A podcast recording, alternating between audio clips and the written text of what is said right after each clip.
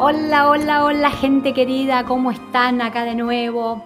Hablando de un tema que tiene que ver con la abundancia, pero un tema distinto, nuevo, que la verdad que me encanta, me, apasiona, pero que he, tocado poco en este, en este podcast, pero que me parece que es un tema fundamental, el tema de las parejas. Y hoy vamos a hablar un poco de cómo hacer, cómo sé y cómo hacer para elegir bien una pareja sea de hombre, mujer, homosexual, heterosexual, eso no importa, es decir, ¿cómo, cómo hago para elegir bien una pareja?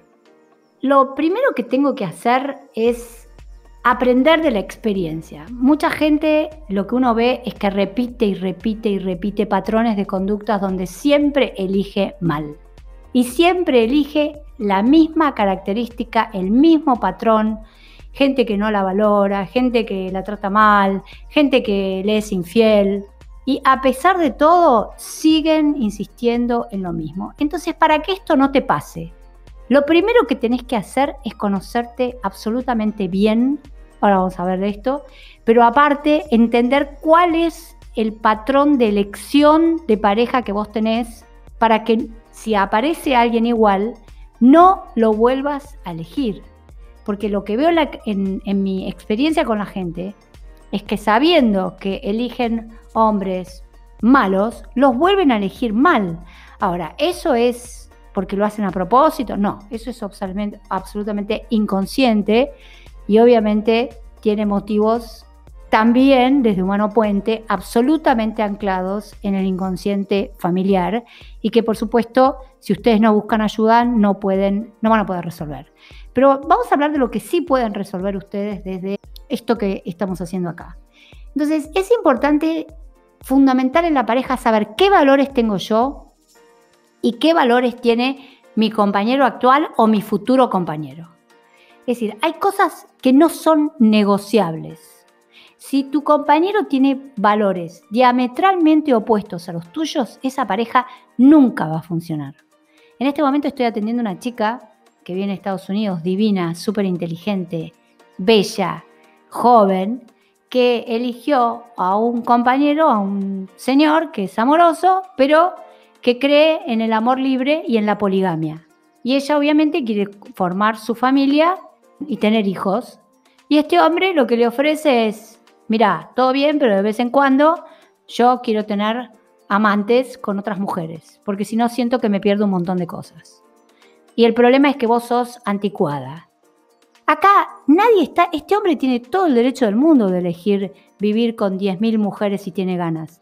El tema es, esta chica viene a la consulta por el enorme sufrimiento que le está produciendo estar con un hombre que cada tanto, cuando se aburre de ella, se va a buscar a otra. Ahora, ¿cuál es el problema? Esta chica no hace dos meses que está con este hombre. Esta chica hace tres años que está con este hombre. Y la dejó diez veces. ¿Cuál es el tema? Que está enganchada en un patrón que no puede salir, pero aparte que no se va a poder resolver, porque en la fantasía de ella este hombre va a cambiar. Y esto es mentira. Nadie cambia los valores por otro. Y nadie cambia la estructura de personalidad. Yo tengo cantidades de chicas y de hombres en tratamiento que consideran que ellos van a poder hacerle cambiar el carácter y la personalidad a la otra persona. Eso es otra falacia, eso es mentira, eso no existe. Lo único que puede existir es llegar a negociaciones donde, bueno, voy a tratar de aceptar tus rasgos de carácter, tratar de bajarlos un poco y yo voy a tratar de cambiar un poco los míos. Pero básicamente la personalidad y los valores no se cambian. Entonces, cuando ustedes están con alguien, lo primero que tienen que ver es si mis valores encajan con los tuyos. Es decir, si para mí la familia es, fundamental y, tener la fidelidad de un hombre al lado mío es fundamental, yo no puedo elegir un hombre que cree que la poligamia es la forma de vivir. Si para mí ser honesto y no robar es un valor fundamental para mí y para mis hijos, yo no puedo casarme con un corrupto, aunque sea súper inteligente, divertido, me llene de regalos. Yo he trabajado con gente así. Si para mí la fidelidad el confiar absolutamente en que vos me vas a respetar y vas a ser fiel. Es un valor absolutamente incuestionable. No puedo estar con alguien que cada dos por tres me es infiel. y pensar que yo voy a salir y resolver esta situación. Estoy harta de verlo en la clínica. Cantidad de parejas que vienen diciéndome fue infiel a los dos años de matrimonio, a los cuatro años, a los seis, y aparte con patrones de, de tiempo. Esto es un valor en la persona. Esto es una forma de ser y de vivir. O lo tomás y te callás, o te das cuenta que esta persona no encaja primero en tu escala de valores. Lo más importante es la escala de valores. Segundo, es muy importante conocer tus puntos, cómo sos vos para elegir a otro. Es decir, acá tenés que mirarte a ti mismo. ¿Cómo soy? ¿De dónde vengo? ¿Cómo fue mi historia? ¿Cómo fue mi familia? ¿Cómo fueron los modelos de identificación que tuve? ¿Cómo fue, si soy mujer, cómo fue mi mamá como pareja de mi papá? ¿Cómo fue mi mamá en el vínculo amoroso, sexual? ¿Qué vi yo en mi historia? Porque eso va a ser absolutamente marcatorio. Y muy probablemente, como decimos los psicoanalistas, uno siempre se casa con el padre, con la madre o con el hermano. Entonces, es saber qué llevo en mi mochila, en mi inconsciente, qué, qué figuras identificatorias. Este caso de esta chica, la madre vivió trabajando y sosteniendo a un padre alcohólico. ¿Qué aprendió esta chica? Que las mujeres aguantan cualquier cosa. Entonces, obviamente que va a repetir este parámetro con este hombre. Entonces, mi trabajo, recién empiezo a atender, pero mi trabajo es sacarla de este patrón de repetición. Pero esta chica tiene que conocer su historia, porque si no, ella cree que esto es normal, estar con una persona que lo único hace es dañarte. Otra cosa que es importante es saber esto, de dónde vengo, qué voy a atender a repetir, por qué estoy con una persona que intoxica, como el padre estaba intoxicado de alcohol, este hombre está intoxicado con conductas que esta chica lo único que hacen es dañarla, herirla. Acá hay una historia que es absolutamente inconsciente, pero que me está condicionando en la elección. También tengo que saber cosas más, más cercas, más de todos los días. ¿Qué cosas me duelen? ¿En dónde yo soy vulnerable? ¿Qué cosas me enojan? ¿Qué cosas me irritan? ¿En qué punto yo no tengo paciencia? ¿En qué punto yo tengo que callarme la boca para vivir mejor con alguien? Porque sé que por mi estructura de personalidad voy a tener problemas. Voy a contestar mal o me voy a enojar. ¿En qué momento del día me pongo mal? Hay, gente que se levanta la mañana con muy mal humor y que no quiere hablar con nadie. Entonces tienen que conocerse esas, esas, esas partes de personalidad y, ver, bueno, esto eh, yo soy así, vos me lo vas a aguantar o lo voy a tener que cambiar. Es es muy importante el conocimiento primero personal para vivir en una pareja. ¿Qué cosas me afectan? ¿Qué cosas son intolerables para mí? Puedo vivir con un hombre que es vago, puedo vivir con un hombre que es maleducado, puedo vivir con un hombre que cuando yo lo voy a presentar en público me va a dar vergüenza porque habla mal, porque come mal, porque maltrata a la gente. Puedo vivir con una persona que maltrata animales. Es decir, esto que parece tan simple es fundamental en la elección de las parejas. Por ejemplo, yo no podría vivir con alguien que le falta el respeto a alguien. Que vayamos a un lugar y trate mal a una empleada, a una camarera, a una persona que nos abre la puerta. Yo no podría vivir con una persona así, porque me moriría de, angustia. No podría vivir con alguien que patee un animal, no podría vivir con alguien que golpee un chico. Es decir, esto que parece tan simple es fundamental en el vínculo afectivo. Y cuando lo empiezo a conocer, es ahí donde voy a empezar a saber si esta es la persona perfecta o no perfecta para mí. El otro punto es, también importa mucho la química. Yo siempre digo que para que una pareja se lleve bien, el 80% es el sexo. Esto es un concepto de la doctora Cecilia Banchero, nadie más, ¿eh? Pueden estar de acuerdo o no. ¿Qué pasa con la química? Me gusta la piel, la piel es fundamental, el contacto con la piel, el beso, ustedes saben que la mujer elige la pareja desde el punto de vista de la biología por el beso.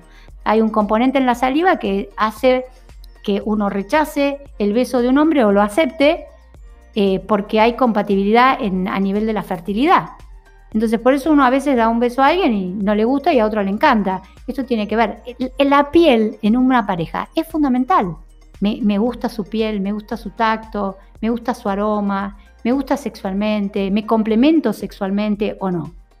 Podría hablar años de este tema, pero otro punto importante es cuando ustedes están solas y están por salir a buscar pareja. Es muy importante, esto se ve mucho en las mujeres, la obsesión que tienen por buscar pareja. Eh, viven obsesionadas. ¿Será este el momento? hoy me arreglo. ¿Será hoy que me van a presentar? ¿Será el amor de mi vida? Voy a una reunión. Hoy, me, hoy voy a conocer a esta persona. Eh, hoy voy a, me llamará, le gustaré, estaré, estará disponible para mí. Miran 27 veces por día el, celular.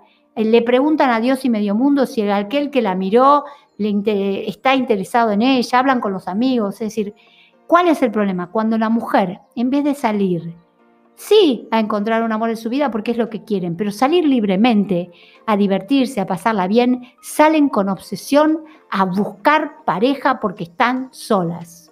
Esto es el peor, el peor remedio para que ustedes encuentren a alguien. Yo he tenido cantidad de chicas que vivían obsesionadas porque estaban solas y no encontraban pareja. Y esta obsesión tenía un costo altísimo, porque sufrían, porque en cada, cada acto, cada salida, eh, parecía que iban a encontrar el amor de su vida y, cuando no lo encontraban, o la persona que salían no les prestaba atención, volvían a su casa como con una sensación de angustia, de no sirvo para nada, mi autoestima está por el piso.